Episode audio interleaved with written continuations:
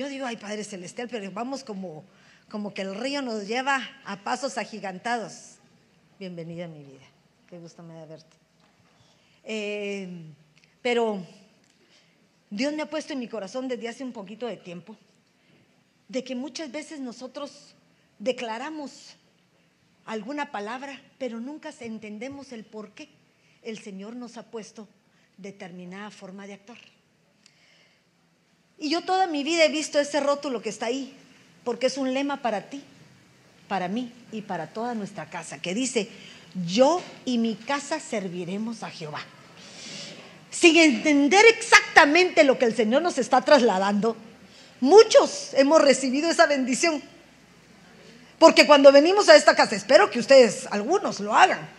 Cuando venimos a esta casa nos damos cuenta que no solo tú, padre de familia, no solo tú, madre de familia, no solo tú, como una pareja, como un ser individual, te das cuenta que hasta tus hijos a veces se vuelven mejores que tú mismo. Pero ¿saben por qué? Porque hay un momento que nos dejamos llevar por ese río maravilloso de parte de Dios, que nos empieza a ubicar en donde tenemos que ser ubicados. Mis ojos han visto restauraciones maravillosas porque el que quiere ser restaurado lo puede lograr. Pero ¿saben qué? Es morir a nosotros mismos. Es decir, bueno, Señor, ¿qué quieres que haga? Me dejo llevar y me voy. No contradigo, no me opongo, sino camino en pos a lo que está escrito para poder recibir la bendición que anhelo.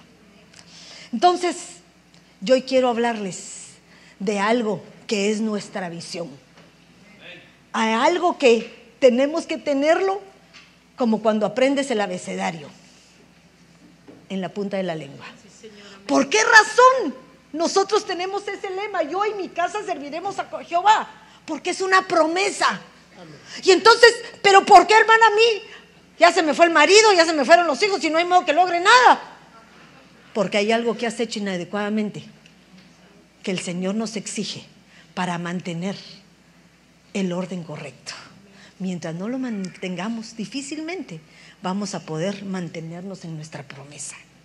Pero ayúdenme a orar, ¿les parece? Ayúdenme a orar.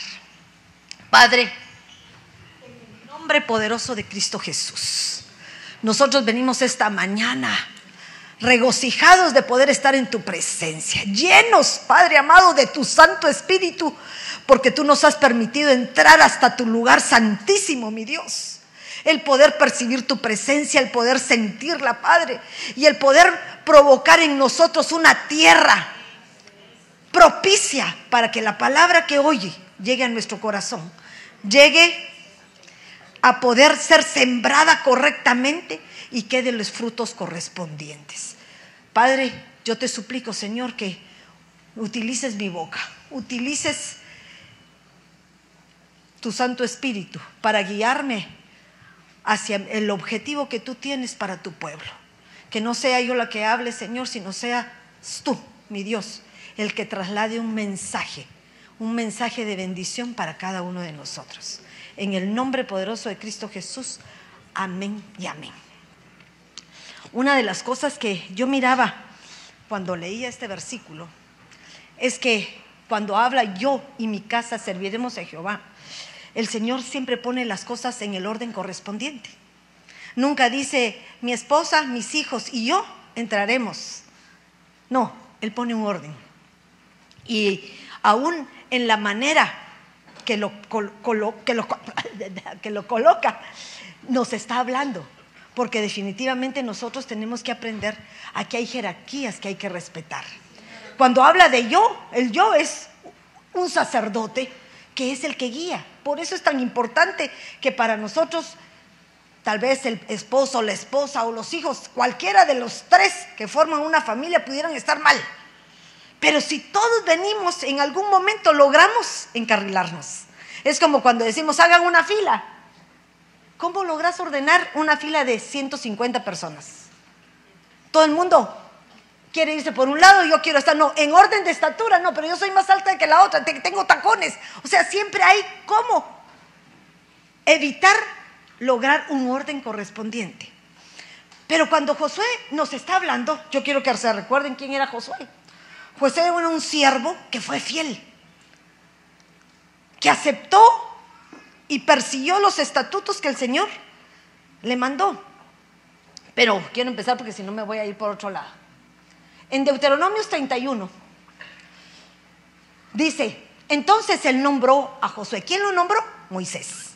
Cuando él ya iba a terminar su propósito, nombra a uno a la cual le pasa la estafeta. Por eso la palabra dice, yo y mi casa serviremos a Jehová. ¿Por qué? Porque aquel que es una jerarquía, no solamente se prepara a él, sino prepara a su siguiente generación. Para que esa siguiente generación ahora se prepare para la siguiente generación. Entonces es una herencia que nunca deja de ser. La bendición que tenemos prometida de parte del Señor es hasta mil generaciones. Aquel que lo buscan y que siguen sus preceptos, ¿verdad? Ahora el problema es que muchas veces nosotros nos perdemos. Nos perdemos por la calle de la amargura y la avenida de la desesperación. Y se nos, empezamos a, a torcer por nuestras vanas maneras de pensar. Miren, vanas maneras de pensar. Pero me llamaba la atención algo, porque miren a quién escoge Moisés, escoge a un Josué. Y no lo escoge solo porque sí, posiblemente él tenía actitudes de fiel. Pero lo que me impresiona es que cuando denotan ahí la generación de Josué, dice que era hijo de Nun. Y miren lo que significa Nun. Dice que quiere decir retoñar, propagar por retoños, perpetuar. Quiere decir que en él había algo que iba a producir. Entonces, Josué no era cualquier cosa. Tú no eres cualquier cosa. Tú fuiste escogido para estar en esta casa porque tú y tu casa vamos a servir a Jehová. Algo hizo el Señor en tu vida que te escogió porque sabe que dentro de ti, aunque no lo veas ahorita, hay algo perpetuo. Hay algo que retoña, hay algo que fue sembrado desde antes de la creación del mundo, porque fuimos predestinados para estar en este lugar. Yo así lo creo. Yo así lo creo. Pero no es tan fácil como uno piensa, no es tan fácil como uno piensa. Y empezamos a darnos cuenta todo lo que el Señor hace. Porque una de las cosas grandes que hace el Señor, voy a pasar rapidito porque si no, es decirle a Josué que para poder permanecer en su bendición necesitamos esforzarnos y ser valientes. En el capítulo 1 se lo menciona cuatro veces, cuatro veces, pero miren cómo se lo dice.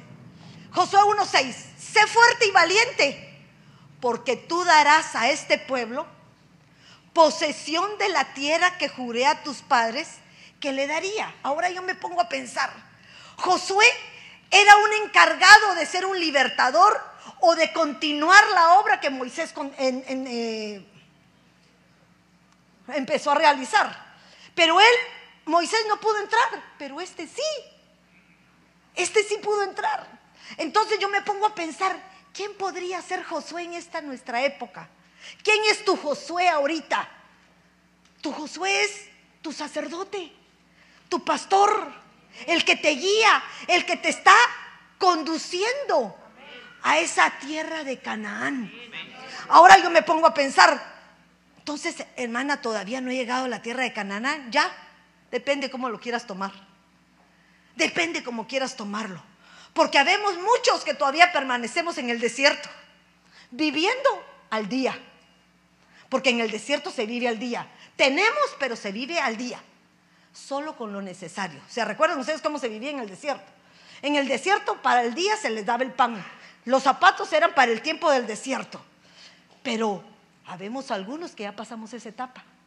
Ahora estamos viviendo en la tierra de Canaán, disfrutando de la leche, de la miel, de sus viandas, de todo lo que hay en ella, porque hemos aprendido a vivir de acuerdo a los mandamientos de parte del Señor.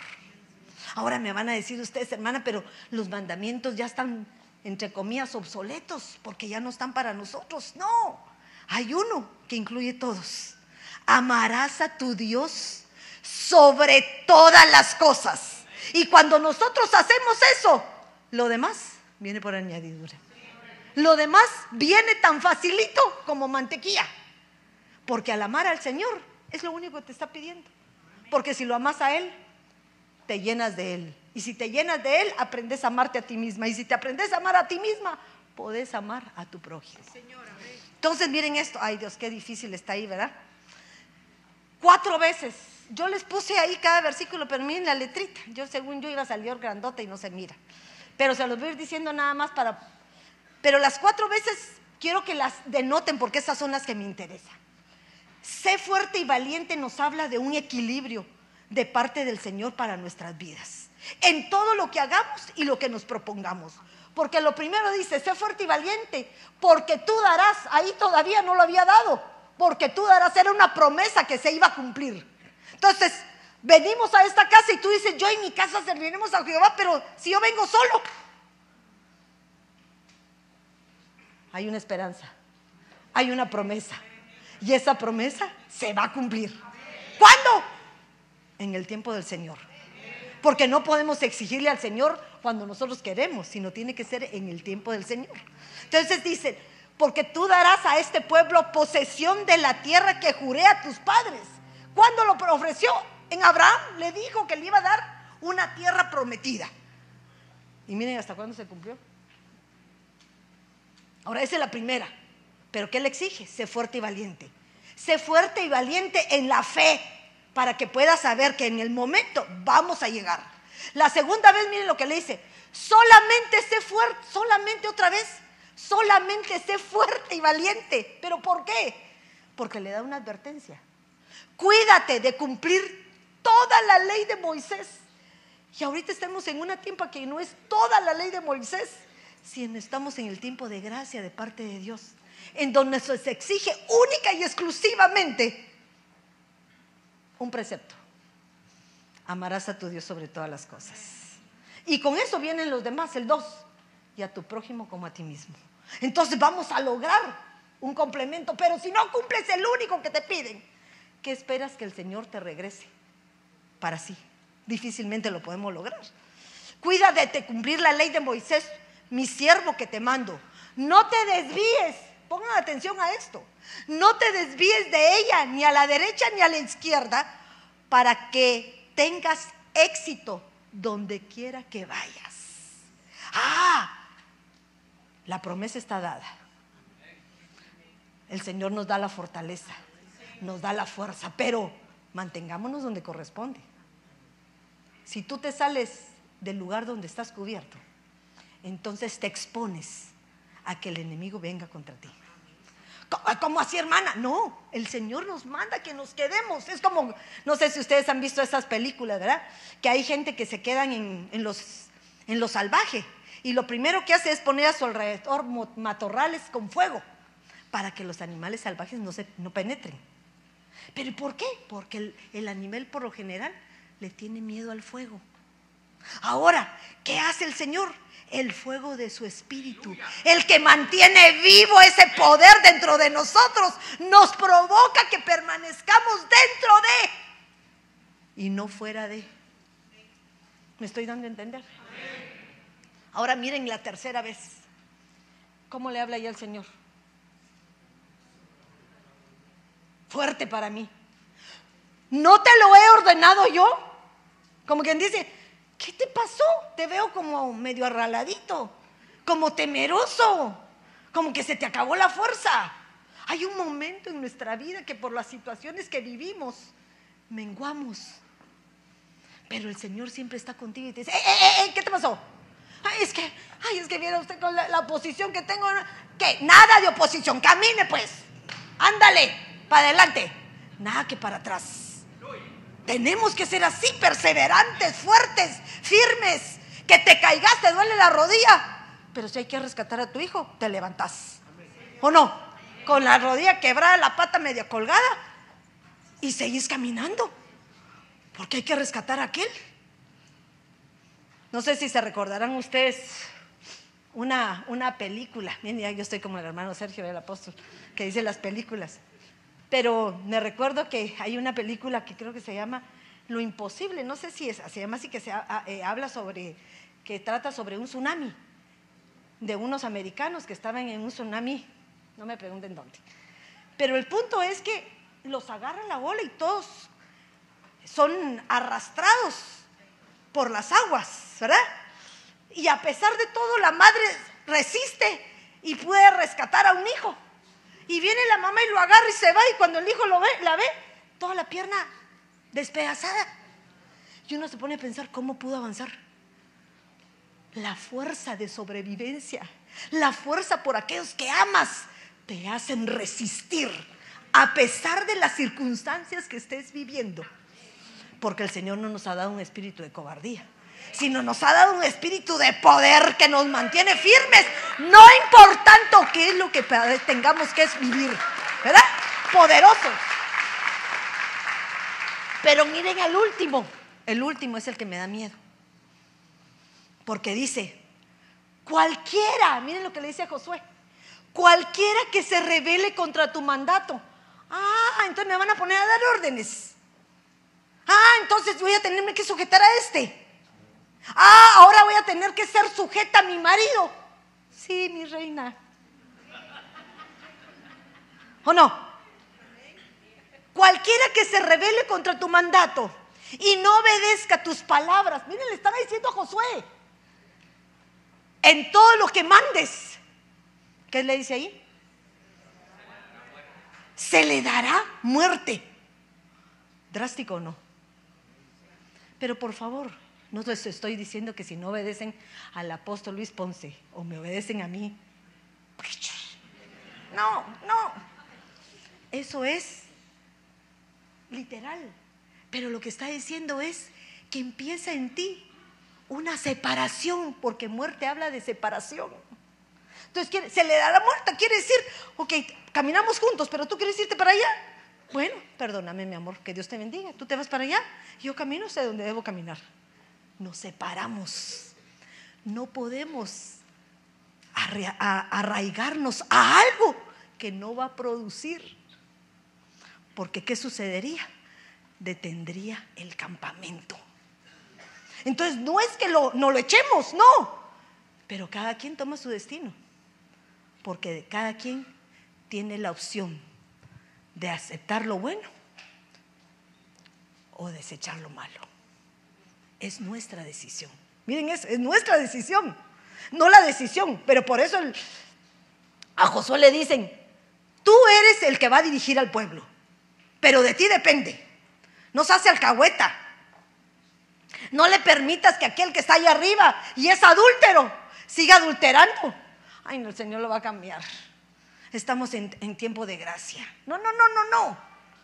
Hay momentos que hay que establecer los límites para que no perdamos las bendiciones.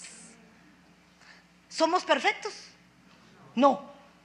Pero en el pueblo de Dios hay gente que es difícil. Miren, no, habemos gente que somos difíciles. Habemos orgullosas, sabemos altaneras, sabemos rebeldes que parecieran que son sujetas. Que parecieran que son soñadoras. Pero en sus actuaciones que todavía ni ellas mismas se las descubren, no son parte de este, de este proceso de bendición que el Señor nos manda no son parte de este proceso. Porque Dios nos manda que edifiquemos casa, pero una casa de bendición. Y no puede ser edificada una casa si tu familia, tú como un núcleo familiar, no se edifica. ¿Soy feliz en mi casa? Yo sí. Vivo con un hombre, por supuesto, no vivo con el apóstol, vivo con un hombre que tiene sus buenas y sus malas. De vez en cuando nos damos unos nuestros agarrones normal o no? en todos. Pero sé con quién vivo. Y sé que Él ha sido mi cabeza. Sé que yo me he sujetado, aunque a veces me pongo en contra. Pero me aguanto como los machos. O sea, que son cosas que nosotros vamos aprendiendo. Que aunque nos cueste en el principio, al final vamos a tener la bendición que tenemos. Porque gracias a lo que hemos, hemos forjado, tenemos un resultado de bendición. Que la gente va a hablar, diría el apóstol hoy, ay Dios, que hablen todo lo que quieran, a mí que me importa, ¿verdad? Que hablen lo que quieran, siempre. Quiere decir que todavía somos importantes en el reino de esta tierra, porque todavía nos toman atención. Me imagino que soy como un artista. como un artista que empiezan a sacar, sacarle todos los trapitos al sol para que llamen la atención. Hasta dicen que a esos trapitos al sol son pagados por ellos para, para que tengan mayor éxito. Voy a ver si pago algunos de mis paparazzis para que tener más éxito. Pero el punto, miren, ya me quedé aquí. Pero el punto, lo que yo les quiero decir que a Josué le dice, no mengues, sé fuerte y valiente. A ti, padre de familia, sé fuerte y valiente cuando tomes decisiones. No estamos que un poquito para acá y un poquito para allá. No, firmeza. Firmeza. El padre del hijo pródigo, ¿qué hizo el hijo pródigo? Le pidió, quiero mi... Ah, perfecto, mi hijito, aquí está, lléveselo todo, mi amor. Vaya, vaya, pues, sea feliz. Váyase con sus chicas, váyase a dar una su vuelta. Lo mandó. Yo no te quiero aquí mientras tengas ese pensamiento. Pero sé que el día de mañana el Señor te va a traer de vuelta. ¿Y cómo? Mejor no digamos cómo. ¿Verdad? Ese es el problema. Que muchas veces por nuestro orgullo, por nuestra propia forma de pensar, por nuestra propia necedad, no permitimos que el Señor haga la obra. La obra ya está hecha, ya la promesa está dada. ¿Por qué no disfrutamos de esa promesa? Si lo único que el Señor nos manda es que guardemos los lineamientos. Pero como no se puede ver todo lo demás que les puse, ignórenlo. Pero miren lo que dice Josué. Uno, Josué hizo reunir en Siquem a todas las tribus israelitas. Yo me ponía a pensar si tú y yo no somos esas tribus israelitas. Somos las familias reunidas en esta casa, en Siquem. Y miren, Siquem dice que significaba un lugar de cargas. Un lugar en donde, se entregaban las cargas. Un lugar que significan las cargas que llevan sobre los hombros. Eso es lo que significa Siquem. Entonces, el Señor te trae a esta tu casa, a donde vas a servir a Jehová. ¿Para qué? Para que reunidos juntamente podamos entregar al altar en el santuario todas aquellas cargas que te limitan a continuar el camino de parte del Señor. Miren qué hermoso. Que te limitan, que te detienen, porque hay cosas que traemos culpabilidades.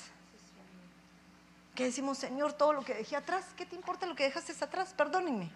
Empieza a sembrar de nuevo y entonces vas a fructificar. Pero si sigues recordando el pasado, ese te alcanza y no te deja avanzar. Tenemos que avanzar el Señor cuando te convertiste te perdonó todo lo que hiciste a partir de que empezaste con Él. ¿O no?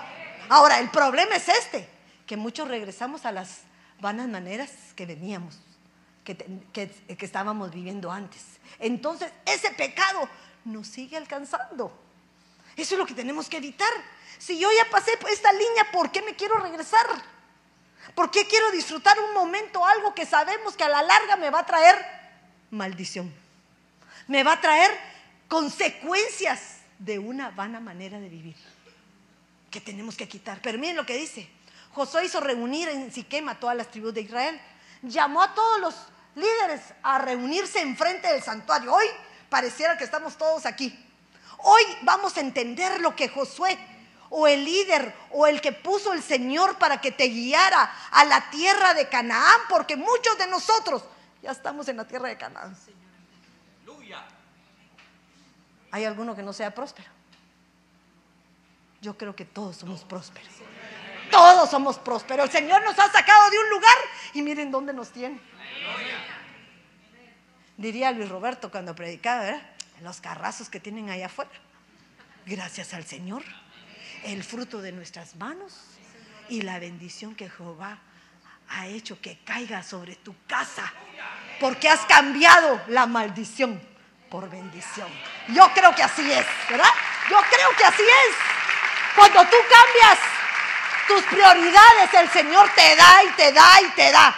Antes te tomabas todo tu sueldo en... Y ahora todo tu sueldo es para bendecir tu casa y para darle gracias al Señor Jesucristo. Cosas maravillosas. Pero miren esto, lo reunió. Y me llamaba la atención, a ver si está, porque empieza para sellar, porque Josué ahí ya es su despedida. Ahí termina su libro. Y miren qué dice, 24 es el capítulo 24. En el capítulo 24, el Señor manifiesta la obra que comenzó con él. La iba a terminar. Entonces nosotros tenemos la certeza que lo que el Señor empezó en tu vida, lo va a terminar. Yo y mi casa serviremos a Jehová. Hemos pasado luchas, hemos pasado pruebas, hemos pasado dificultades, pero le decía a Josué el Señor, yo voy contigo, yo venceré a tus enemigos. No te dice diciendo que tú lo vas a hacer, Él lo va a vencer por ti. Él lo va a vencer por ti. Entonces, ¿qué es lo único que tenemos que hacer? Mantenernos, mantenernos en la línea que Él nos pide, que Él nos pide. Y me llamaba la atención esto, porque miren lo que significa el 24, es 12 por 2 testimonio del gobierno de Dios en nuestras vidas. Cuando empezamos a actuar de acuerdo a lo que la palabra está escrita. Cuando empezamos a tratar, miren lo que les digo, no les estoy diciendo que seamos exactos, pero tratamos de aprender a ser sujetos, de aprender a ser obedientes. A la que difícil, ¿verdad? Eso es lo más difícil, porque tenemos que ser obedientes a quien no nos cae bien. Ya está que me lo tengo que sujetar. No te tocó otra, mi reina. Aguantate. Pero soy suavecita. El asunto es que hay un momento en que nos confrontan con aquello que no nos gusta. Pero yo hablaba hace poco con mis hermanas y les decía, ¿por qué hay gente que no se puede sujetar? ¿Por qué hay gente que no puede ser fiel? ¿Por qué hay gente que no puede dejar de ser chismosa? Hay de todo, ¿o no? ¿Por qué hay gente que no puede dejar su ira y su enojo, su mal genio? ¿Por qué? Porque así fuimos enseñados. Y es una forma de vida que no es tan fácil arrancarla de nosotros. No es fácil. Si nunca tuviste un papá que te dijera, haga esto, haga esto, y viviste como se te dio la gana, cuando viene alguien y te dice, te sentas aquí, yo no, yo me siento donde yo quiera. ¿O no? Porque así estamos acostumbrados. Pero cuando a ti te enseñaron, qué fácil es. Cuando a ti te enseñaron, ¿sientes? Claro que sí, mira, con mucho gusto. Mire, ¿se le puede levantar y venirse para acá? Ah, claro que sí, con mucho gusto. Yo no dice, ay, pero qué niña más sujeta. No, le enseñaron. Tuvo una buena enseñanza que se plasmó en ellos y el día de mañana es buena tierra para cuando cae la palabra del Señor. De lo contrario, es difícil. Es cuando empezamos a, caminar en contra de la corriente porque va en contra de nuestros principios que fueron sembrados cuando éramos del mundo. Y miren lo que tenemos aquí en la iglesia. ¿Tendremos lo mejor del mundo? ¿Ah? Les pregunto. Yo no quiero decir nada. Solo tenemos reyes. Yo sí creo que somos reyes y sacerdotes. Pero antes de ser reyes y sacerdotes, dice la palabra, que lo peor del mundo es lo que llegaba a la iglesia. Ay, hermana, yo no soy de esas. Claro que sí, mamacita, aunque no quieras. ¿Verdad? Así somos. Así somos. Entonces tenemos que pelear contra eso. Entonces, mire lo que les los reúne, porque hay un momento en donde les tiene que pedir a ellos que tomen una decisión. Ahora tú decides, porque miren lo que les pido. Espero que lo tengan. Josué, en este momento, empieza a recordarles en el todo el capítulo 24, desde que Abraham salió hasta que ellos lograron hacer más que vencedoras con esos pueblos que estaban en la tierra de Canaán les empieza a recordar, es como que yo viniera y te recordara desde que naciste, lo que viviste en tu niñez, lo que viviste con tus padres, lo que viviste cuando saliste de tu país, lo que has vivido para esforzarte hasta lo que tienes ahora. Te recuerdo. Y ahora mira dónde estás. ¿Dónde estás? Pero el problema es que se nos olvida. Se nos olvida de dónde nos sacó el Señor. Se nos olvida de que podías haber estado durmiendo en las calles, bajo los puentes, drogado, emborrachado, perdido en el mundo. Y ahora el Señor te hace que seas un rey, un sacerdote, porque esa es la bendición que Dios te ha dado. Esa es la bendición que Dios te ha dado. Y esa es la que quiero mantener. ¿Querrían regresar a comer antes? Posiblemente hay muchos, miren lo que les voy a decir, hay muchos que no conocieron esa forma de vida, porque sus padres se encargaron de que no lo vivieran. ¿Verdad? Se encargaron. Pero aquellos que lo vivieron no pueden olvidarlo. Y tienen que recordarlo para que cuando sus hijos se les olvide, hey, recuérdate, a mí me sacó de esto. Pero tú no puedes continuar con esto porque tarde o temprano te va a llegar. La palabra dice que la maldición de la iniquidad llega hasta la tercera y cuarta generación. ¿Sí?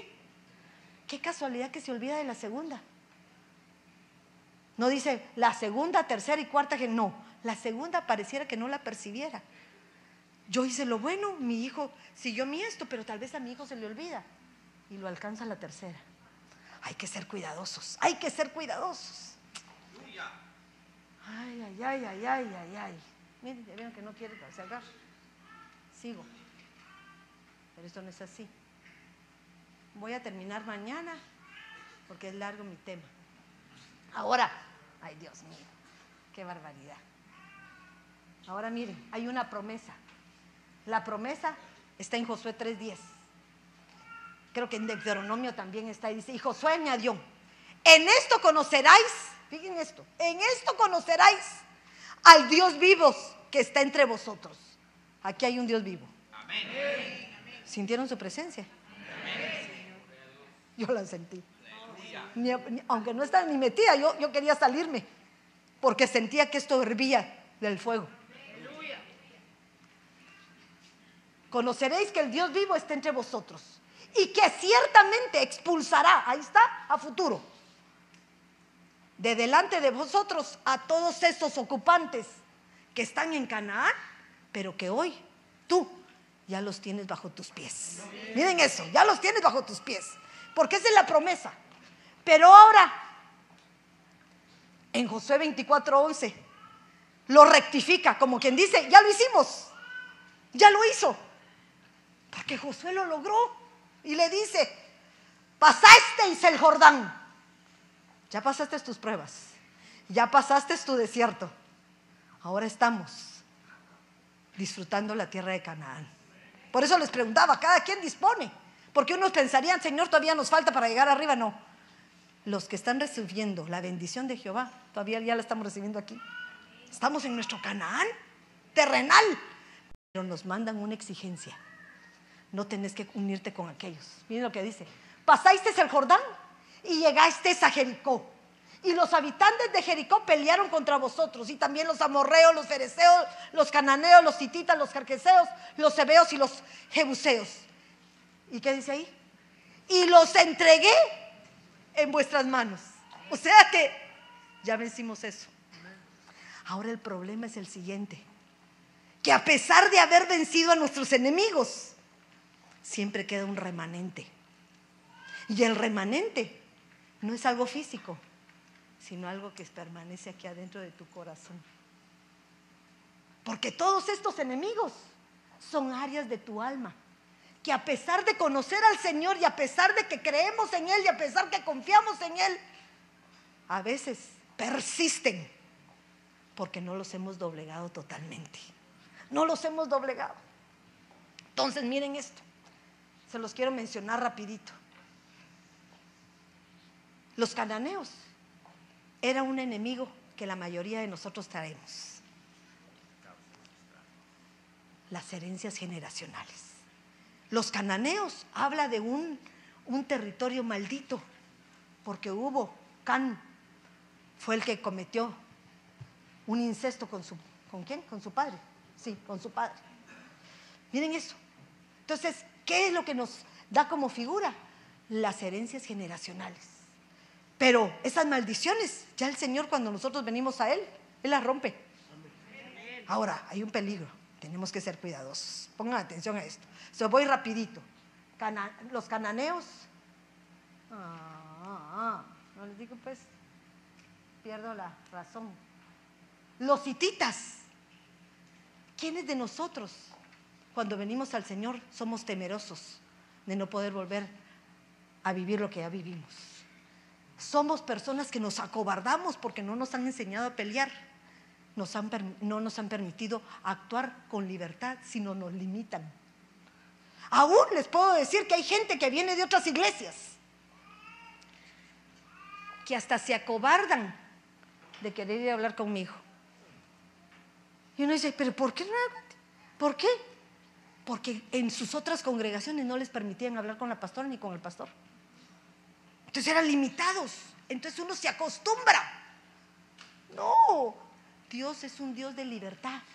Y a eso nos mandó, a ser libres, a ser libres.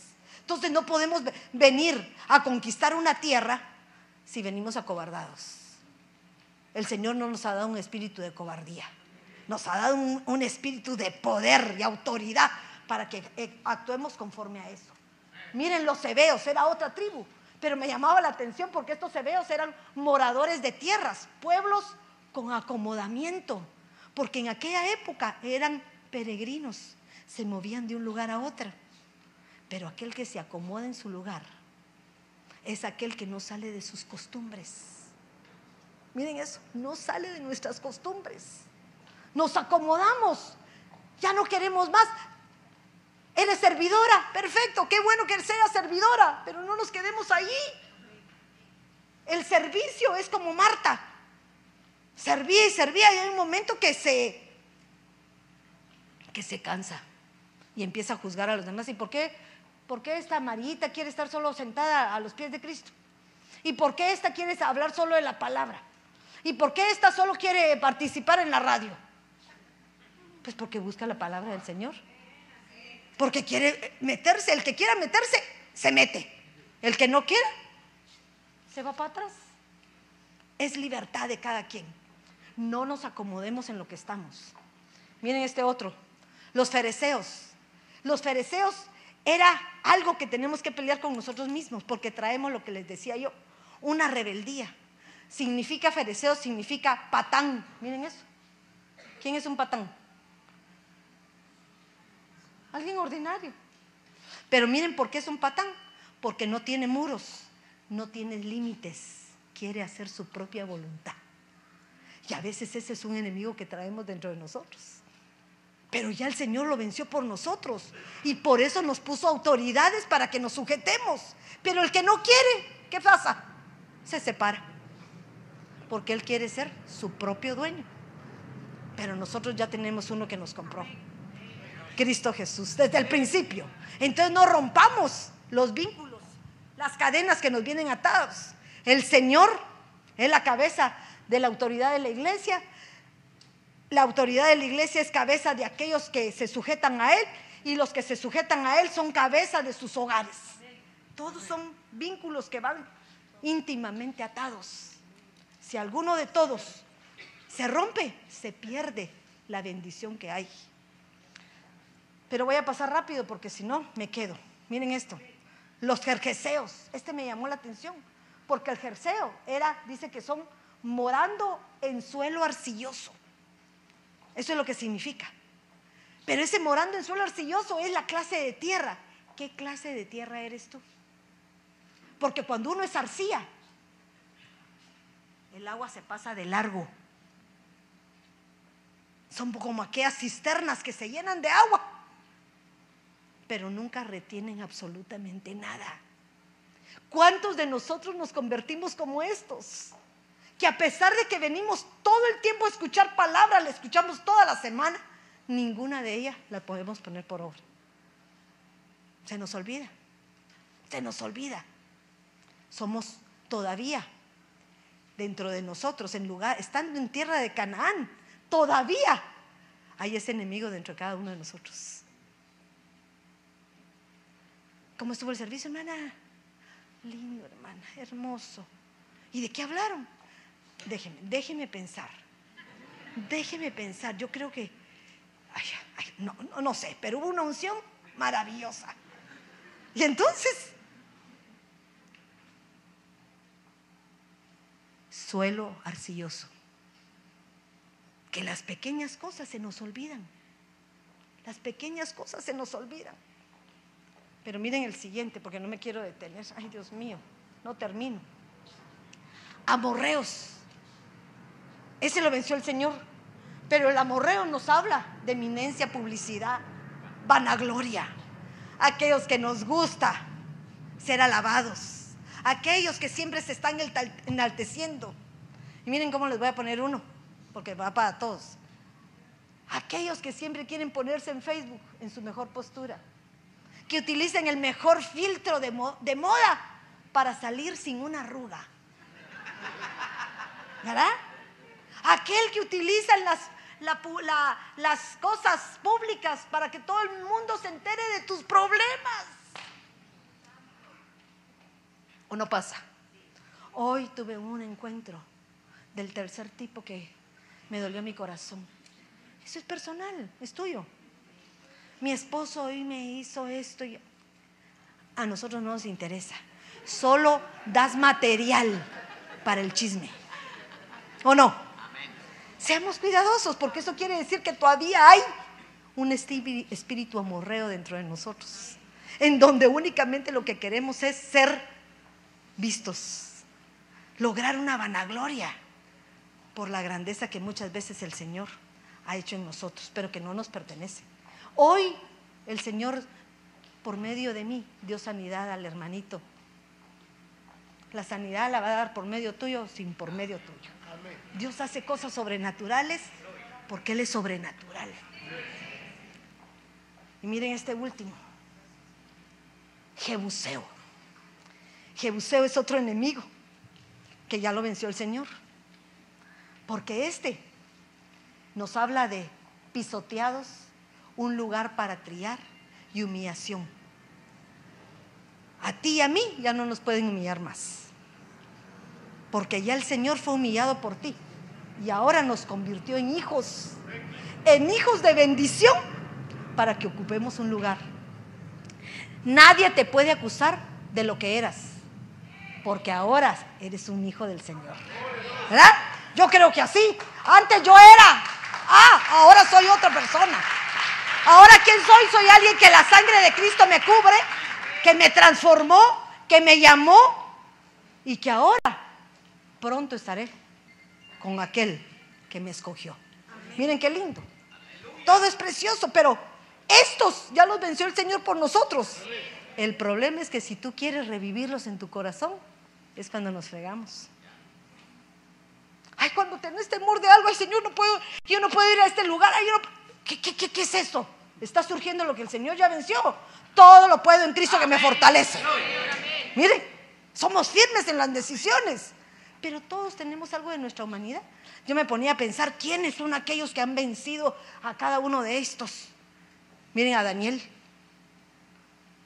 Daniel era perfecto. Para mí Daniel era perfecto. Daniel fue enseñado correctamente, supo cuáles eran sus limitantes y fue a vivir a Babilonia. Y se propuso no contaminarse. Aprendió el idioma, aprendió sus costumbres, me imagino yo. Aprendió hasta qué se comía.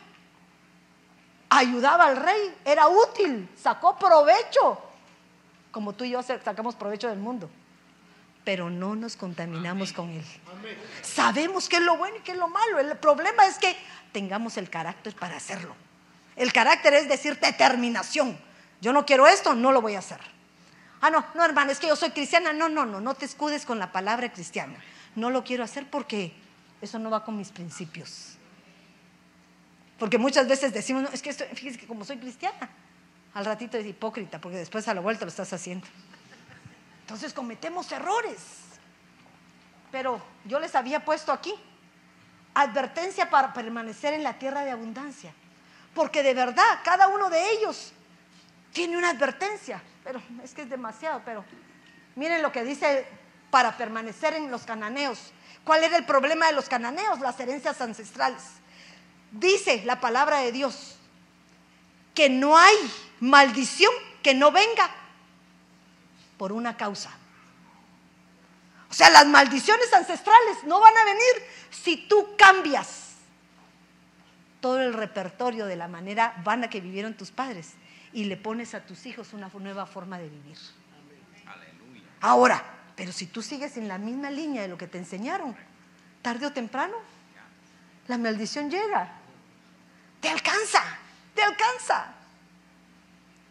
Si mis padres fueron gastones y yo hoy estoy padeciendo porque no tengo, ¿qué haces? Te pones a trabajar y perseveras. Y entonces el Señor te llena tus manos para contradecir lo que está atrás. Pero ahora mi problema es que posiblemente mis hijos puedan alcanzar también la maldición de mi papá. ¿Y qué tengo que hacerles? Ahora no les doy el dinero, ahora les enseño a hacer dinero. Porque en la enseñanza se produce, se produce. El dinero se gasta fácilmente, pero enseñar a trabajar es una bendición porque entonces jamás vas a dejar de ser próspero. Por eso les decía, hay un problema. No podemos abrir puertas a que haya una maldición. Miren los hititas. Yo les ponía que los hititas era el miedo, el temor, el sentirse cobarde. Y les mencionaba eso, no nos han dado un espíritu de cobardía, sino un espíritu de poder, de amor y de, de dominio propio. Pero también en el Salmo 91 nos habla que el que mora bajo la sombra el que está bajo una protección, el Señor nos cubre. El Señor nos cubre. Entonces, mientras permanezcas en, miren esto, para eso fueron hechas las congregaciones, son casas de refugio. Que venimos perseguidos por el enemigo, que nos va a matar. Pero cuando tú llegas a tu casa de refugio, esa protección que te propicia esto, te hace libre de aquel que te acusa, aquel que te persigue, aquel que quiere darte muerte porque esta es tu protección. Miren eso. Ya no hay miedo, porque tienes quien te proteja. Tienes quien te proteja. Voy a pasárselo rápido todos, creo yo, porque si no, no termino. Miren lo que dicen los hebeos. Por tanto, tened cuidado cómo andáis. No, no como insensatos, sino como sabios. Aprendiendo bien el tiempo, porque los días son malos. Los hebeos nos hablan de la cobardía. Los fereceos nos están hablando de aquellos que no tienen límite.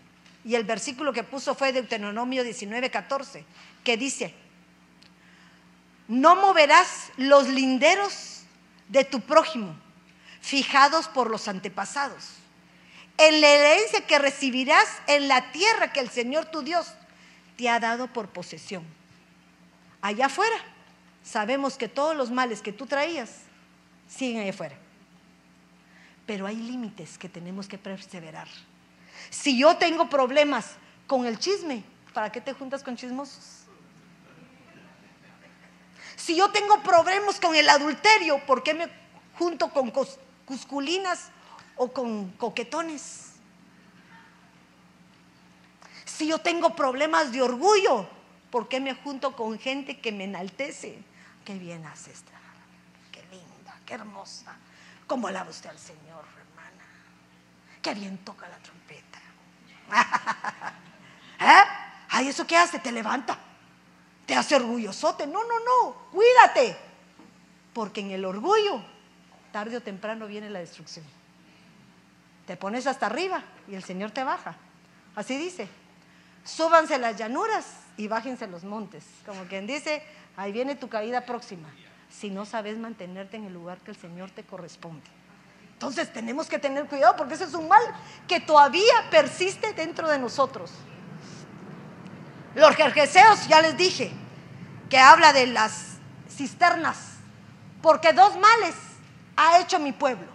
Me han abandonado a mí, miren esto, fuentes de agua viva, y han cavado para sí cisternas, cisternas agrietadas que no retienen el agua. Ah, podemos ser cisternas que no retenemos el agua. El agua es la palabra de Dios. Cuando a pesar de que te están diciendo algo, seguís haciendo lo. Entonces no te entra, no te entra en la cabezota. No, no digo que no te entra, no nos entra. No se ha enojado, Señor. Ok, Señor, perdóneme, hoy me enojé, pero te prometo que mañana no. Hoy no, pero mañana sí. o sea que siempre estamos siendo probados. Todos somos probados en nuestras propias debilidades. Cada quien es probado en, en, cualquiera de estos que hay aquí, que en su momento nos pueden arrastrar. Los amorreos, les puse el Salmo 19, 13. Guarda también a tu siervo de pecado de soberbia, que no se enseñoree de mí. Entonces seré íntrigo y seré absuelto de toda transgresión. Mire, la soberbia se convierte a veces en pecado. Entonces seamos cuidadosos. No seas creído. No te creas tanto por lo que el Señor ha hecho en ti. Porque tarde o temprano Él nos va a confrontar con esto. Pero el último, el jebuseo. El jebuseo, ¿se recuerdan lo que les decía? Aquellos que venimos de humillación y como hemos sido menospreciados, nos creemos inferiores. Pero cuando venimos a Cristo, Él ya nos hizo hijos. Ya nos nombró reyes y sacerdotes. Ya estamos cubiertos con la sangre de Cristo. Ya no podemos permitir que nadie nos humille. Ya no podemos permitirlo. Y dice Romanos 8:15, pues no habéis recibido un espíritu de esclavitud para volver otra vez al temor, sino que habéis recibido un espíritu de adopción de hijos. Entonces, si yo soy hija, ya no había humillación, ya no me pueden decir bastarda. Ya no me pueden decir que no pertenezco a algún lugar porque ya pertenezco. Soy parte de. Eso es lo más hermoso de todo. Pero miren todo esto. Todo lo que les dije anteriormente está expuesto en nuestro camino. Tenemos que evitarlo. Porque hay una advertencia de parte del Señor que está en Josué 23:11 y que le dice, tened sumo cuidado. Pongan atención a esto, mis hermanos. Porque tal vez me van a decir es mucho, pero necesito que lo, se lo graben en su mente. Tened cuidado por vuestras vidas de amar al Señor vuestro Dios. El único mandamiento que te piden es que ames al Señor sobre todas las cosas. Porque si os volvéis y os unís al resto de este pueblo que permanece entre vosotros, estos enemigos todavía están entre vosotros. Tal vez tú ya venciste otros, pero hay otro que los tiene. Y tarde o temprano te puede contaminar. Porque si os volvéis os reunís el resto del pueblo que permanece entre vosotros y contraéis matrimonio con ellos o te juntáis con ellos y ellos con vosotros, miren la advertencia, ciertamente sabed que el Señor vuestro Dios no continuará expulsando a estas naciones de delante de vosotros, las deja a vivir contigo. Entonces se convierten en una forma de vida sino que serán, miren esto, como un lazo, una trampa para vosotros, como azote en vuestros costados o como espinas en vuestros ojos, hasta que perezcáis sobre esta buena tierra que el Señor vuestro Dios te he dado. ¿Duro o no? Duro, pero que no se nos olvide Tenemos un Dios misericordioso, pero también que cuando Él ejerce su ira es un fuego consumidor. Entonces, Dios nos da oportunidad, estamos en un tiempo de gracia, de bendición, que nos da la oportunidad de pedir perdón las veces que querramos, pero eso no quiere decir que pidas perdón y volvás a pecar, sino quiere decir que pidas perdón y trates de ser diferente de mejorar, de caminar conforme a lo que te está pidiendo la palabra. Porque estos enemigos viven con nosotros. Estos enemigos perseveran con nosotros. Entonces tenemos que aprender a deshacernos de ellos, de no tolerar aquello que muchas veces lo pasamos por alto porque vemos como una insignificancia. Muchas veces el apóstol les ha mencionado que aquella persona que se acostumbra a un mal olor, al poco tiempo, ya ni lo siente. Entras a tu casa y oles a basura o algo que está descompuesto, ¿cómo huele? Pero no lo encontrás. Se pasa el tiempo y ya sentís el olor, ya, ya no lo percibís. Así es el mal entre nosotros. Hay pecados que los pasamos desapercibidos. No permitas que cualquier cosita como la murmuración y eso llegue a tu vida, porque es un mal que traemos arraigado en nuestra alma. Es nuestra propia humanidad que tenemos que romperla y arrancarla de raíz. ¿Para qué? Para que yo y mi casa podamos servir a Jehová. Miren eso, porque es una decisión. Este hombre que los llevó a la conquista, ya los había, ya había pasado. Así, ya te entregué aquí esto, va, toma, este es tuyo. Pero ahora es tu decisión. Yo, como el líder, tomo mi decisión. Yo en mi casa voy a servir a, mi, a Jehová. El que me quiera seguir, que me siga. Y así les dice. Y el pueblo tan lindo, yo también tomo esa decisión. Yo también tomo esa decisión, porque es una decisión de bendición. Ahora, ¿pero qué me lleva a esto? ¿Qué me lleva a servir a Jehová? Que perseveres. Que perseveres y que tus hijos que quieren, tal vez tú no quieres. Entonces que hagas la mía extra por aquellos que el día de mañana van a ser la bendición para tu casa. La bendición para tu casa.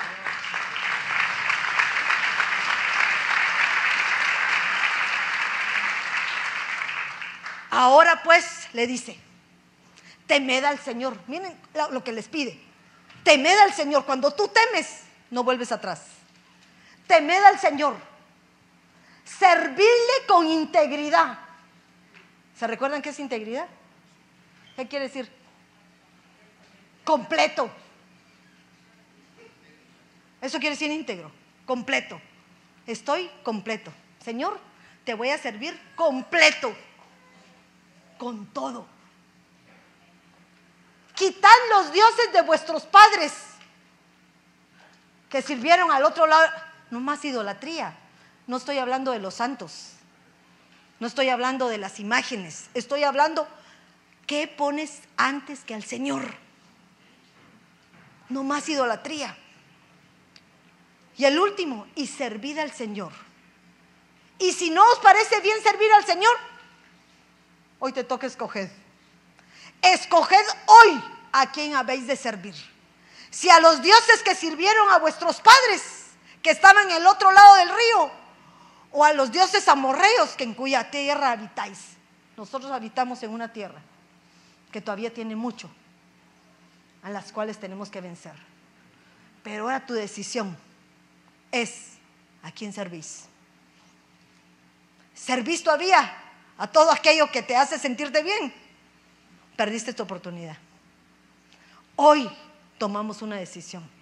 Yo y mi casa serviremos a Jehová. Yo y mi casa serviremos a Jehová. Si tú tomas esa palabra como promesa, miren, se convierte en una realidad. Se convierte en una realidad. Yo lo sé. Yo sé que es así. Hemos vivido manifestaciones gloriosas, en donde ya tal vez estaban divorciando, en donde ya tal vez estaban dispuestos a separarse, pero Dios tiene la última palabra. Y tú tienes la decisión de tomarla. Si tú quieres la bendición, la tomas. Si tú quieres tu maldición, también la tomas. El Señor no es un Dios de obligación, porque Dios no nos obliga a nada. Te da tu libre albedrío para que hagas lo que necesitas y lo que no. Ya voy a terminar. Eso ya se los dije. Miren, Ruth tuvo una misma actitud. Ruth moabita, Ruth una maldita. Pero él dijo, no, no, no, ya no sigo igual que siendo que antes, ya no puedo seguir igual. Yo tomo mi decisión. Ahora yo te acompaño, Noemí. Hoy te acompaño amargadota, porque estaba amargada la Noé. ¿Verdad? Yo no sé cómo la pudo acompañar, yo creo que no hubiera podido estar a la par de. Ay, no, yo no aguantara a esta viejita, estaría fregado, diría uno, ¿verdad? Pero miren lo que hace esta mujer. A donde vayas, iré yo. Tu pueblo será mi pueblo. Ah, ¿y el tuyo? No, a mí se me olvida. Yo ya no, ya no soy ya más yo. Ahora el que vive es el Dios que tú crees. Eso le dijo. Tu Dios será mi Dios. Donde vivas voy a vivir yo. Y donde mueras, moriré yo. Decisiones firmes y seguras que no pueden cambiar. Tú y yo somos siervos de Dios que sabemos cuál es nuestro objetivo final. Vamos hacia un sumo llamamiento, que es ser arrebatados. Pero no vamos a ser arrebatados, ni vamos a poder entrar a la presencia del Señor si todavía tenemos áreas que no han sido totalmente conquistadas en cada uno de nosotros. La palabra sí dice, hay algunos que no heredan el reino de Dios. Y no dice solo a los violadores, a los que roban, a los borrachos, a todos aquellos pecaditos que uno dice, ay, ese un pecadito blanquito, ¿qué, ¿qué tiene que ver este? Pero ese tu pecadito blanquitito se convierte en una iniquidadita y se traslada a tus otras generacioncitas. ¿Verdad? Todo en chiquitito porque no lo sientas tan fuerte, pero se convierte en algo gigantesco. Tu orgullo, tu altivez, tu prepotencia, ¿a quién se la mostras? A tus hijos. Tus actuaciones son el resultado de lo que el día de mañana tus hijos van a hacer. Entonces, si sos humilde, vas a ser hijos humildes. Pero si sos altivo, vas a tener hijos altivos. Y los hijos altivos chocan con la bendición que Dios tiene para nosotros. Josué. Miren esto, me llamaba la atención esto. Y si no os parece bien servir al Señor, escoged hoy a quién servís. Si a los dioses que sirvieron es el versículo ante Dios, o a los amarreos o a, a los que están habitando en tu tierra. Pero Josué dice, pero yo y mi casa serviremos al Señor. Pero increíblemente, en primera de Timoteo 3:4, habla de cuál es la perfecta actitud de un obispo. Miren esto. Y miren lo que dice. Y debe saber gobernar bien su casa. Al yo, a mí, la autoridad debe saber gobernar bien su casa. Y educar a sus hijos con autoridad y equilibrio. Yo y mi casa. Pues quien no sabe gobernar su propia casa, mal sabrá cuidar a otra iglesia. ¿Qué les parece? Entonces, decidid vosotros a quién seguís. Si seguís a ese Dios que te libró o seguís sirviendo a esos que habitan en un mundo que tarde o temprano te van a consumir. Dios es perfecto en las decisiones que nos manda. Siempre nos pone a escoger, Él no te impone. El Evangelio no es de imposición. No es de imposición. A nadie se le obliga a nada. Yo no les puedo obligar a ustedes, pero ustedes toman la decisión. Porque ustedes saben cuál es la manifestación que el Señor ha tenido en sus vidas, ¿o no? ¿Cómo se ha presentado el Señor en sus vidas? Glorioso. Hay algunos que el Señor ha hecho cosas maravillosas de la noche a la mañana. Hay veces que el Señor ha dado sanidades perfectas. Hay veces que el Señor ha hecho que hoy no tengo nada y mañana tengo todo. Hoy no tengo trabajo y mañana me dan un trabajo de 50 a la hora. El Señor, ¿qué es esto? Tu fidelidad. Tu fidelidad. Pero la fidelidad no se, llama, se lleva solo en el corazón, se lleva también en nuestras actitudes. Las actitudes son las que cambian todo. Porque para ser aptos tenemos que cambiar nuestra actitud. Tenemos que ser amorosos, tenemos que ser cariñosos, tenemos que ser misericordiosos, así como el Señor tuvo misericordia de ti. tengamos de aquellos que aún les hace falta algo. No seamos como aquel que fue a pedirle al rey perdón por toda la deuda que tenía. Miren eso. Toda la deudota. Ay, por favor, señor, ay, perdóname, rey, mira, ¿qué va? Está bueno, mijito, te, te perdono la deuda de 25 millones. Ay, gracias. Salió contento. Y al otro que le debía 25 centavos, me los pagas. Así somos. Por tonterías queremos tener problemas con nuestros hermanos. Por tonterías. Por situaciones que hemos vivido que, perdónenme, ni nos edifican, ni nos hacen crecer, sino solamente nos estancan. Entonces hay que ser cuidadoso con eso. Unos minutos más, el último. Miren esto. Tengo gente linda que, que me hace estas imágenes, porque no vayan a creer que soy tan perfecta, no. Pero lo bueno es que la gente me lo hace y el Señor me da la sabiduría para traducirlo. Pero esta es solo una parte que los que los estudiosos podrían verificar. Increíblemente, cuando uno habla de las letras hebreas, muchas veces las letras hebreas tienen oculto un mensaje. Y en ese mensaje oculto, el Señor nos traslada cuál es la realidad de lo que significa ese mensaje. Yo y mi casa serviremos a Jehová. Pero solo para una adelantadita. Yo se lee, en hebreo se lee de izquierda a derecha. Yo y mi casa serviremos a Jehová. En hebreo pareciera que son solo cinco letras. Cinco letras, cinco palabras, que el número nos habla de la gracia de Dios que se manifiesta en nuestras vidas. Pero cada una de estas letras que ustedes ven abajo, que son estas que están aquí, se las voy a enseñar. Estas que están aquí, miren tienen un valor y también tienen un significado, que si se los pongo ahorita no terminamos. Pero el valor de cada una de ellas es el que está aquí. Y unido este valor nos da una cantidad, que en la primera palabra significa yo, es un valor de 87. Pero cuando yo uno en la, ¿cómo se llama esa? Gematría, y sumo 8 y 7, me da 15 y 15 me habla de la misericordia de Dios. Cuando tú como líder, como cabeza de casa, como sacerdote, empiezas a actuar con la finalidad de llegar a cumplir lo que el Señor quiere para ti, el Señor empieza a hacer misericordia en tu casa. Cuando habla en mi casa, miren lo que significa. Unido a todos esos números, habla de 428 y sumados nos habla de 14. Cuando tú por la misericordia del Señor, empiezas a caminar en el Señor correctamente, tu testimonio cambia tu casa. El reflejo de ti es lo que van a hacer tus hijos.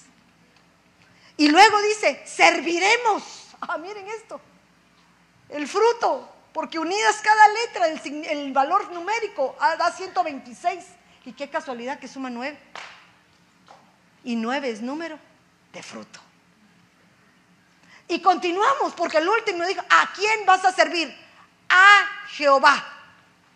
Y ese A, lo increíble que es formado por dos letras. Aleph y la Tau, que significa a un Dios todopoderoso que es el principio y el fin.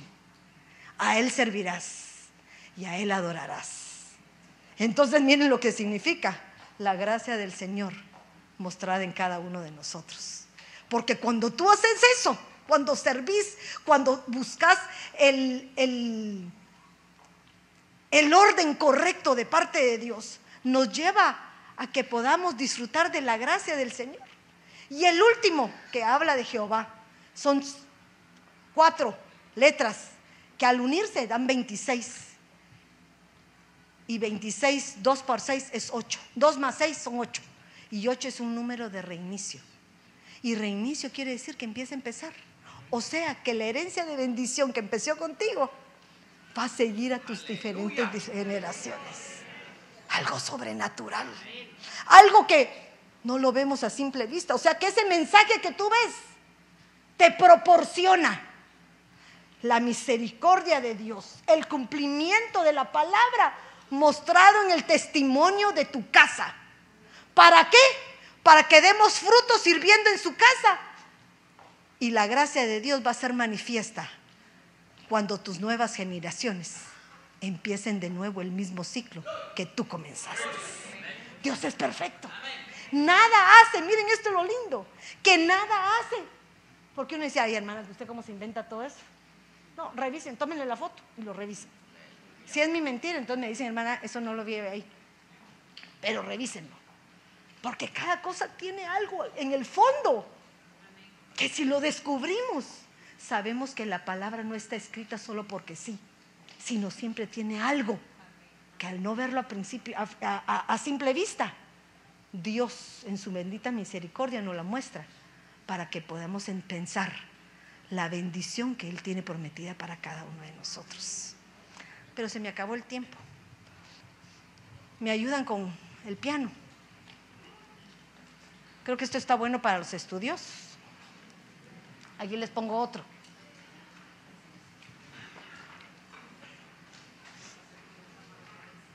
Porque esto no termino. ¿Qué les parece? Uno más y otro más. Ay, eso no lo pueden ver, pero descúbranlo. Porque increíblemente ahí está el significado de cada letra y lo que significa y los versículos que son acordes a ellos. No sé si ahí terminé. Sí.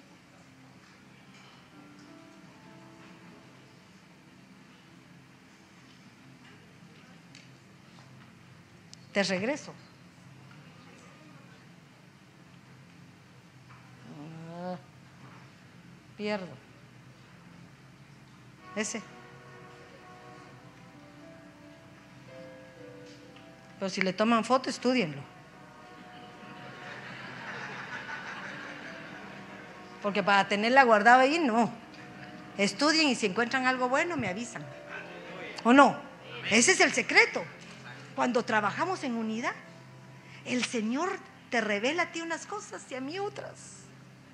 Y cuando se trabaja en conjunto, todos somos edificados. Porque en eso descubrimos la misericordia del Señor. Hace cosas grandes y maravillosas. A la vida tan chulo, ¿quién hizo eso? Me lo pasó así. Pero yo creo que esta mañana Dios nos ha puesto una decisión. Posiblemente hay algunos aquí que todavía no se han decidido por ser parte de esta casa. Porque no es fácil cambiar. Yo lo sé, yo sé. Pero hay un momento en que es tiempo de dejar nuestros sentimientos. El Dios Todopoderoso no es un Dios de sentimientos, es un Dios de responsabilidad, ¿verdad? De responsabilidad. Yo no quería venirme de Guatemala porque amaba a todos los que estaban en Guatemala. Si me hubiera quedado allá, hubiera quedado solo con el amor. Pero hoy tengo la bendición de tenerlos. Miren eso qué lindo. Mi familia que era de allá tal vez de 6, 7 se me convirtió. Ay, mis ojos no abarcan todos. Pero eso es una bendición para mí. Dios multiplica. Multiplica. Y nosotros tenemos que entender que este Dios perfecto este Dios que, que ha hecho obras maravillosas en cada uno de nosotros, nos ha llamado con un propósito. Habemos muchos aquí que tal vez no hemos aceptado al Señor Jesucristo. Y no sé si tú hoy quieras pasar aquí al frente a decir, Señor, yo necesito ser parte de tu pueblo. Yo necesito ser parte de aquellos que van a recibir esa bendición. Porque la bendición ya está puesta en tus manos. Ya está puesta. Aquí la tengo. Solo es que perseveres en ella. Pero si no hay ninguno, porque sé que todos somos convertidos, quisiera que se levantaran y se pusieran de pie. Estiren sus piernitas, sé que están cansaditos. Pero acuérdense que la palabra nos dice que no le permitamos a ese que nos hace acomodarnos ese es acomodamiento. Ay, qué rico estar aquí, me provoca sueño y cierro mis ojitos. ¿Verdad? Los acomodados. Un espíritu de hebeos que viene a nuestra vida.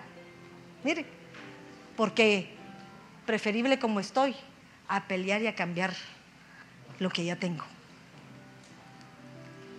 A veces el Señor nos manda pruebas y dificultades con el propósito de hacerte mover. A veces el Señor te manda enfermedades porque ya te habías acomodado de comer solo panito dulce, arrocito y todo lo que engorda. Pero ¿cómo te quieren, cómo pueden cambiar tu forma de, de la salud que tenés?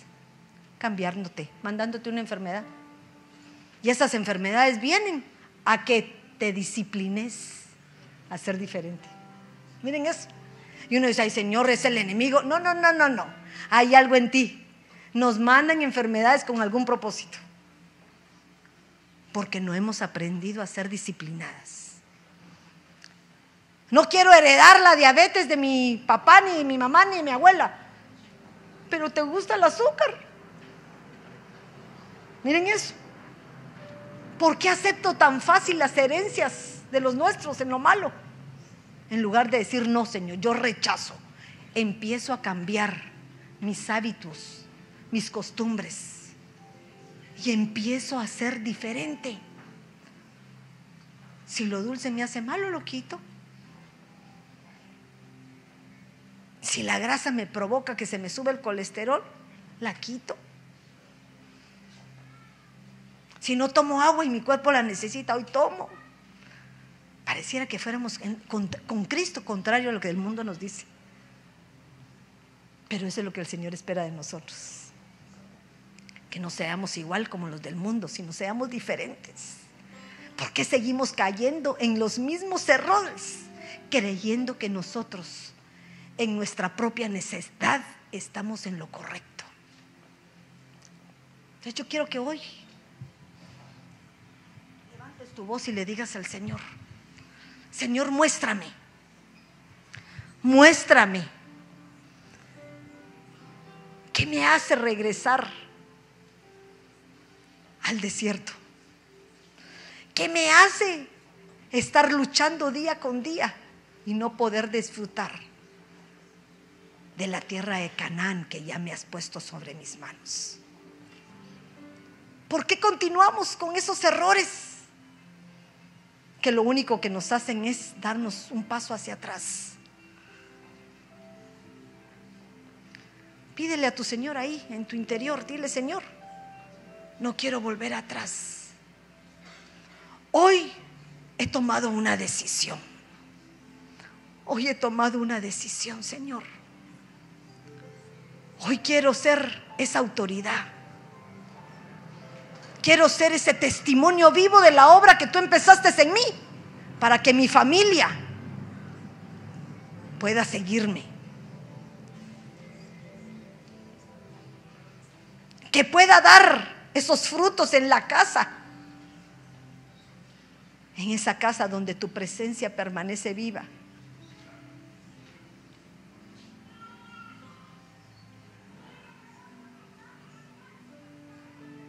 Y que con el tiempo, Padre Celestial, a pesar de mis debilidades, pero tu bendita gracia permanece sobre nosotros y nos perdonas día con día y nos das la oportunidad nuevamente de reiniciar y darnos cuenta de esos frutos maravillosos que tú forjaste a través del sufrimiento, del dolor, que son nuestros hijos pero que van en pos a ese mismo propósito que nosotros como padres lo hemos hecho. Yo y mi casa serviremos a Jehová. Somos una casa de bendición. Somos una casa que tenemos palabra. Somos una casa que tenemos amor. Aunque en tus pensamientos digan, no, yo no lo veo. Yo en el nombre de Jesús reprendo todo pensamiento contrario a la bendición que el Señor ha otorgado para este lugar. Somos una casa discreta, yo lo declaro en el nombre de Jesús. Somos una casa que guarda lo suyo. Somos una casa fiel, una casa obediente, una casa justa, una casa, Señor, que tú has formado a través de los tiempos para servirte. Eso es lo que yo quiero. Por fe lo declaramos. Por fe lo declaramos y aquellos que todavía no lo hemos logrado, estamos en pos de ello.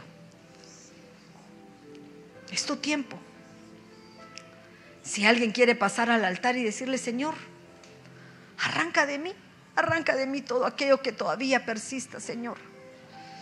Señor, yo quiero disfrutar de esta tierra de leche y miel que tú has otorgado a tu pueblo. Pero todavía hay arraigado dentro de mí cada uno de estos enemigos que siguen perturbando mi mente, mis acciones, mis obras y mi forma de caminar. Es tiempo que lo desarraiguemos. Es tiempo de que los entregues al altar y le digas, Señor, ya no más. Hoy sé que tú ya venciste por mí. Señor, ya sé que tú ya me entregaste estos enemigos en mis manos. Ya me los entregaste. Entonces, si ya están en tus manos, es solo para ponerlos por obra. Al reconocerlos tú, le estás diciendo, Señor,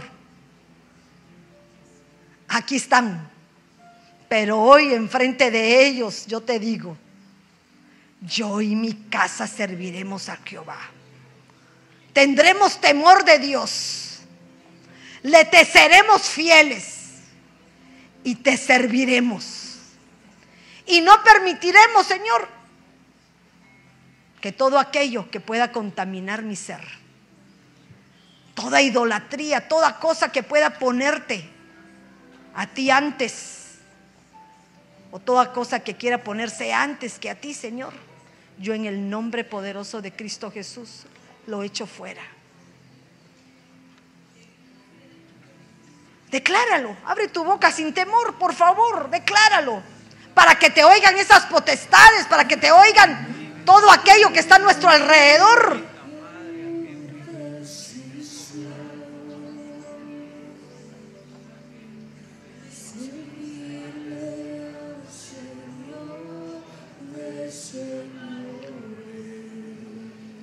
Decláralo.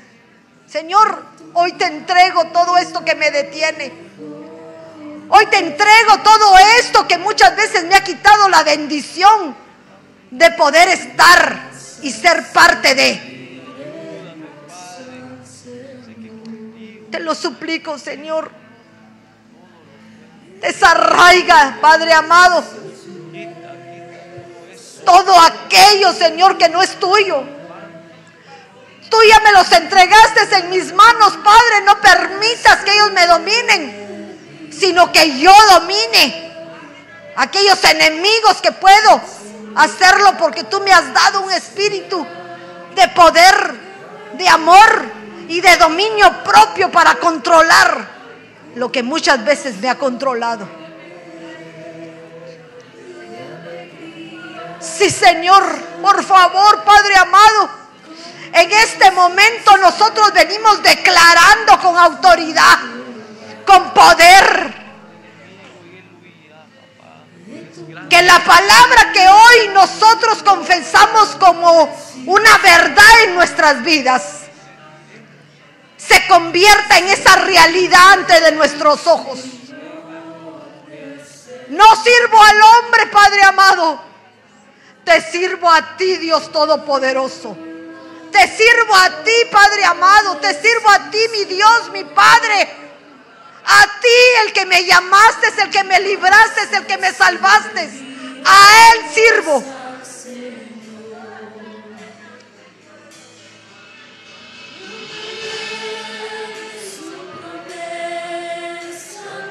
Miren lo que dice el coro.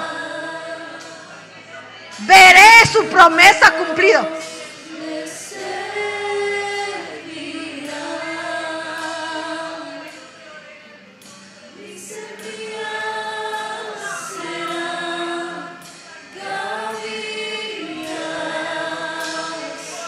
Nos multiplicaremos. Nos multiplicaremos. Porque lo que sembrarás, eso fructificarás.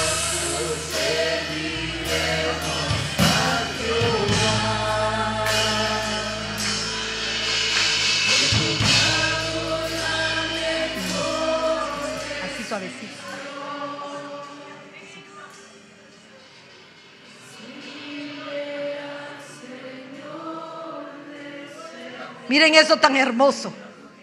Este coro es de gozo, es de guerra. Pero ahorita es tu tiempo de ponerte a cuentas. Porque cuando la palabra de Dios agarre su fuerza y estemos convencidos de lo que Él va a hacer en nuestras vidas, nuestro gozo va a surgir como un fuego, como un guerrero.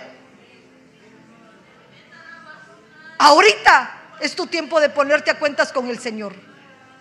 Señor, estoy presente a ti. Estoy delante de ti. Creyendo que lo que hoy estoy entregándote no lo vuelvo a tomar. Ya no tengo más temor. Ya no soy más cobarde. Ya no soy más acomodado. Ya no me quiero acomodar más, Señor. Quiero avanzar. No quiero ser como esas cisternas rajadas que toda palabra que llegue a mí siga de largo, sino quiero ser alguien perseverante.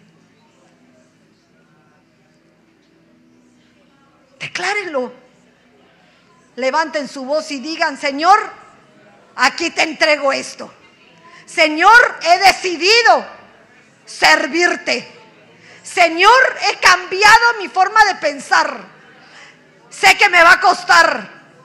Sé que tengo que tomar autoridad. Pero este es el momento.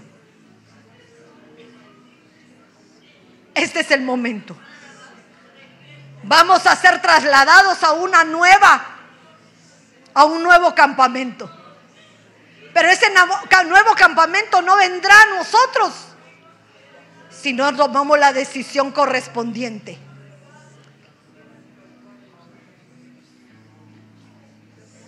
Todos los sacerdotes, todos los reyes, todos los líderes fueron reunidos en el santuario, en donde hoy se entregan las cargas, se entrega todo aquello que no nos permite continuar como un ejército de parte de Dios, dispuestos a conquistar lo que nos pertenece. Porque la conquista es en nosotros mismos, porque el Señor ya te dio la victoria. El Señor ya te dio la victoria. Y si ya te dio la victoria, empieza a darle gracias a Dios. Dile, Señor, gracias. Ya oíste mi entrega. Ya oíste mi petición. Ya oíste mis debilidades. Pero ahora, Padre amado, te doy gracias. Porque hoy mi boca declara, yo y mi casa serviremos a Jehová. He tomado una decisión. He tomado una decisión. Y en esa decisión está el poder del Espíritu Santo que me va a hacer actuar y obrar de acuerdo a lo que tú has decidido para mí.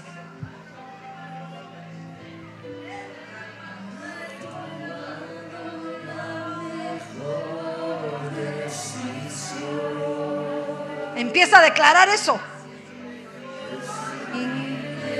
al Señor de Vuelve a repetirlo con autoridad. Mejor decisión. En mi casa serviremos a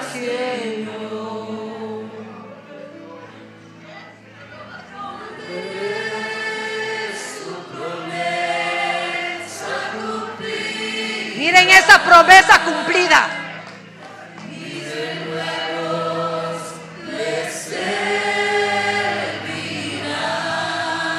Muchos hemos visto la grandeza de Dios en los nuestros.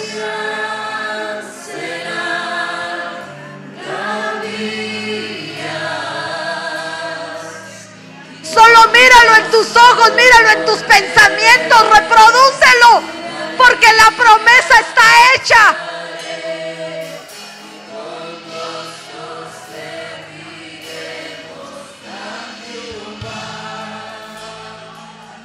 Ahora,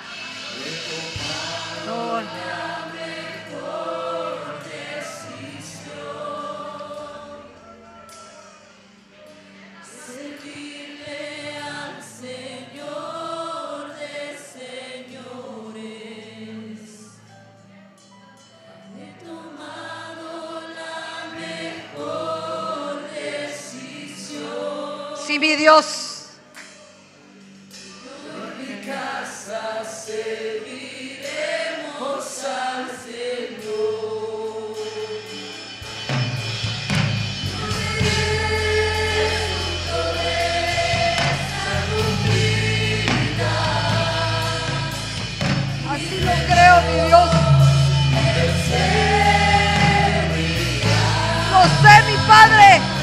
lo has prometido y lo has cumplido.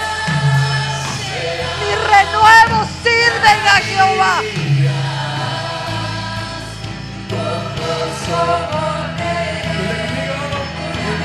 Es tiempo de gozarse en el Señor, porque la promesa está ejecutada en esta casa.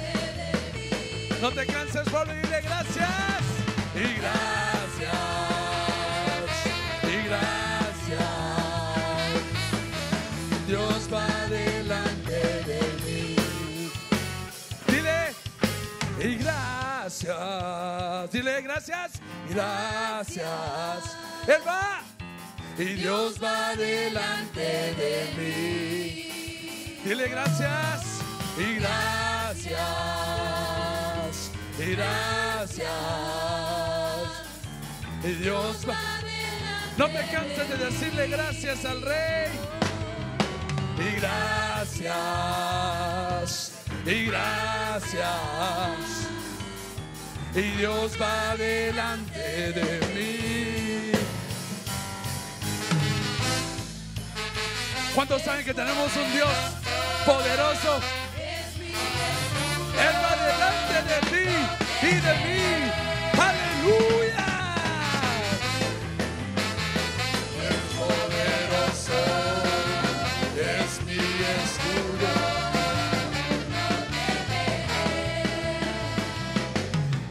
Señor es mi fuerza, es mi escudo, mi fortaleza.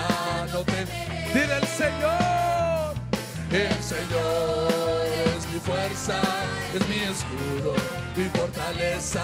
No temeré. Y dile, y no temeré,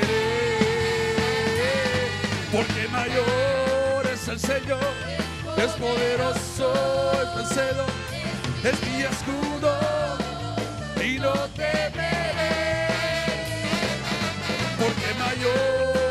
el Señor, es poderoso, es mi escudo, no temeré, es poderoso.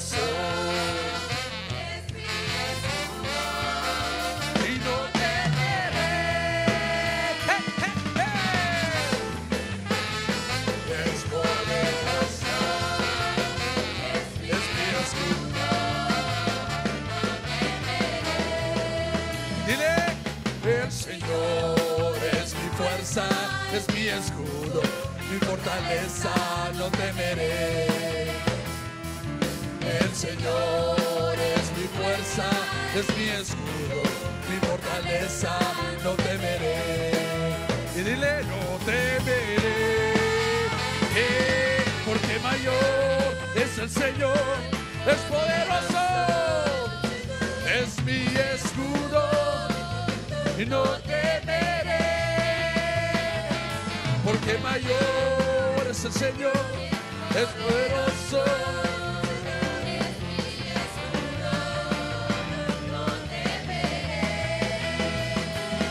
porque mayor es el Señor. Es mi escudo, no temeré.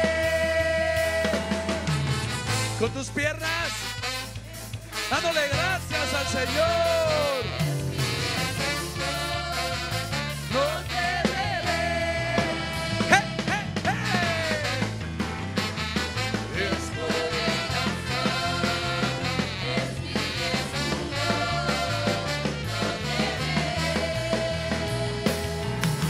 Y el gran rey me escogió y puso arma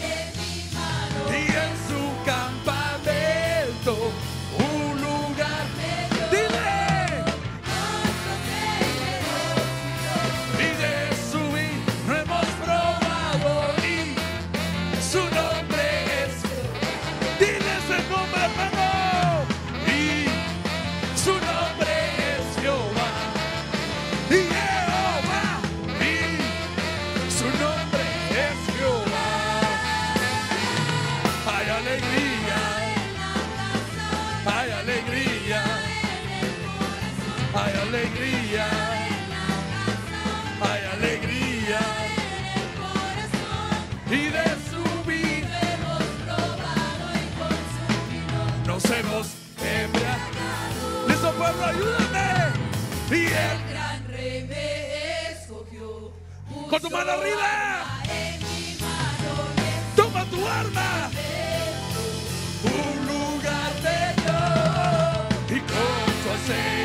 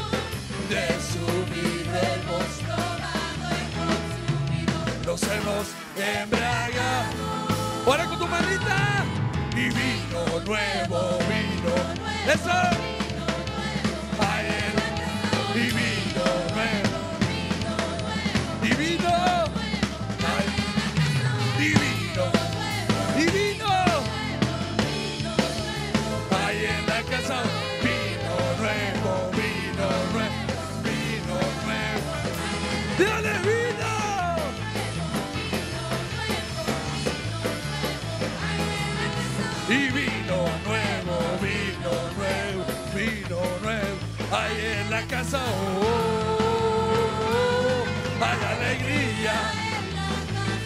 Hay alegría. Hay alegría. y de su vino hemos probado, con su vino nos hemos embriagado. ¡Aleluya!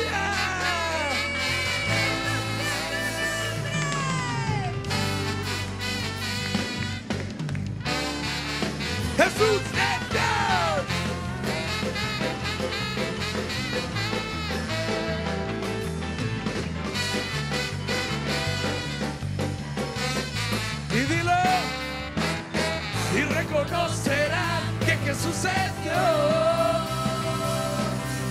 Toda lengua lo confesará. No habrá duda ni argumento.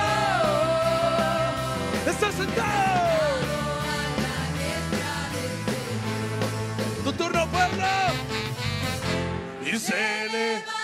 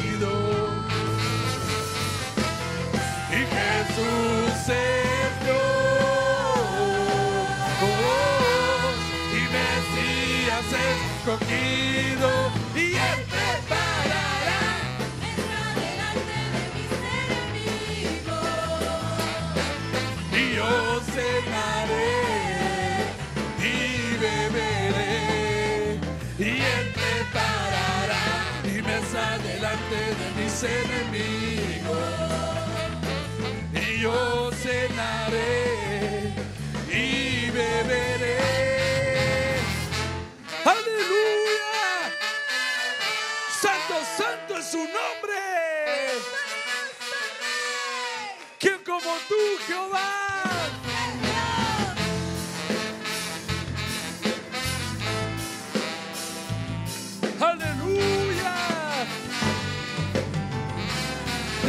Jesús es.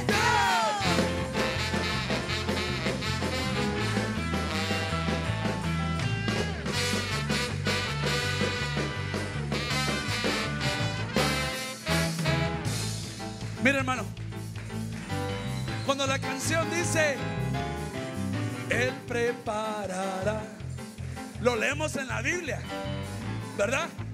Pero sepa que cuando el Señor hace una mesa enfrente de sus enemigos, es decir, que usted ya tiene la victoria. Sepa que por eso es cuando uno come, come cómodo. Por eso cuando cantemos esta canción entendamos que el Señor ya ganó por nosotros. ¿Le parece? Cantémoslo con entendimiento. Y Él preparará mesa de mis enemigos. Lo que te haya estado persiguiendo, hoy lo dejas afuera. Y te, Él preparará. Y Él preparará. Eso. Y yo cenaré. Él preparará. Y Él preparará.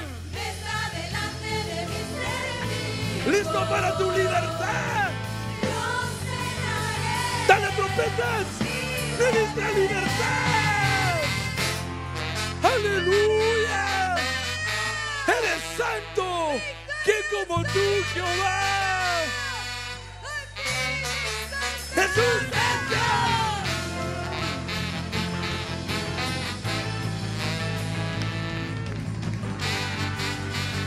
Y dile, y entre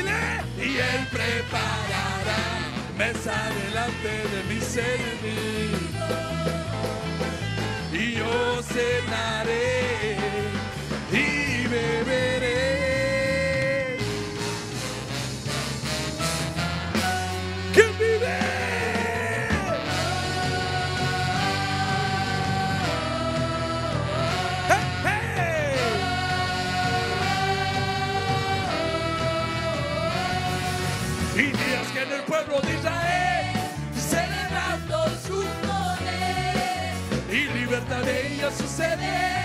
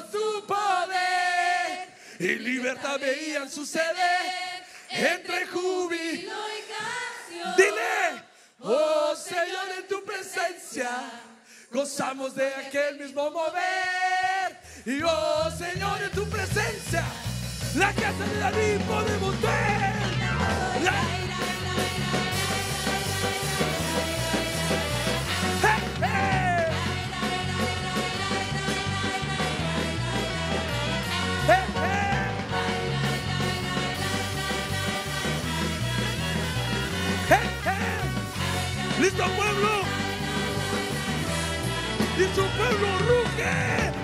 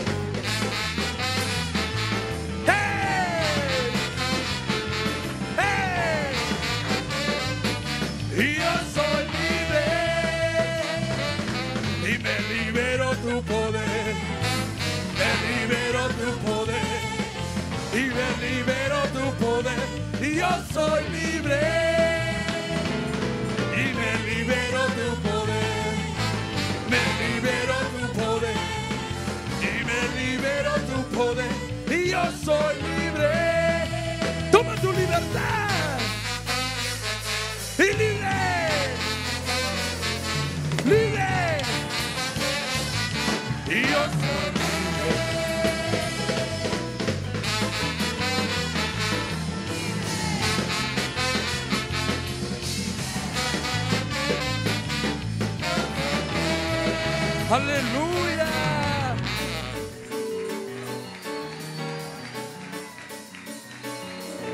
Cuando le quieren decir santo al Señor, yo le quiero decir santo. Ayúdeme.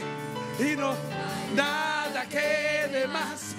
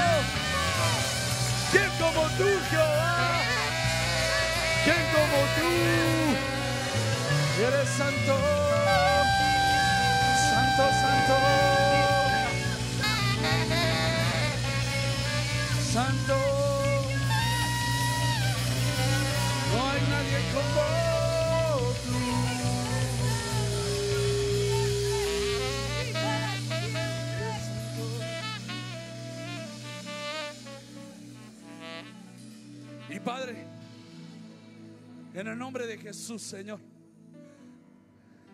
Señor, terminamos este culto con fiesta, con gozo. Señor, sabiendo que tú harás la obra, Padre. Te pido en el nombre de Jesús que deposites esa semilla de la pastora, de nuestra pastora, Señor. Señor, en nuestro corazón, para que nunca nos olvidemos de tus correcciones, de tus lecciones, Padre, para poder acercarnos más a ti, Señor, y llegar, Señor, a ser como el hombre perfecto, como tú, Señor. Señor, recibimos esta semilla y la ponemos en nuestro corazón, sabiendo que tú, Señor, la regarás, tú, Señor, nos harás hacedores de tu palabra. Señor, terminamos esta fiesta sabiendo que tú ya estás trabajando en esto, Padre. Y nos aferramos a tu promesa.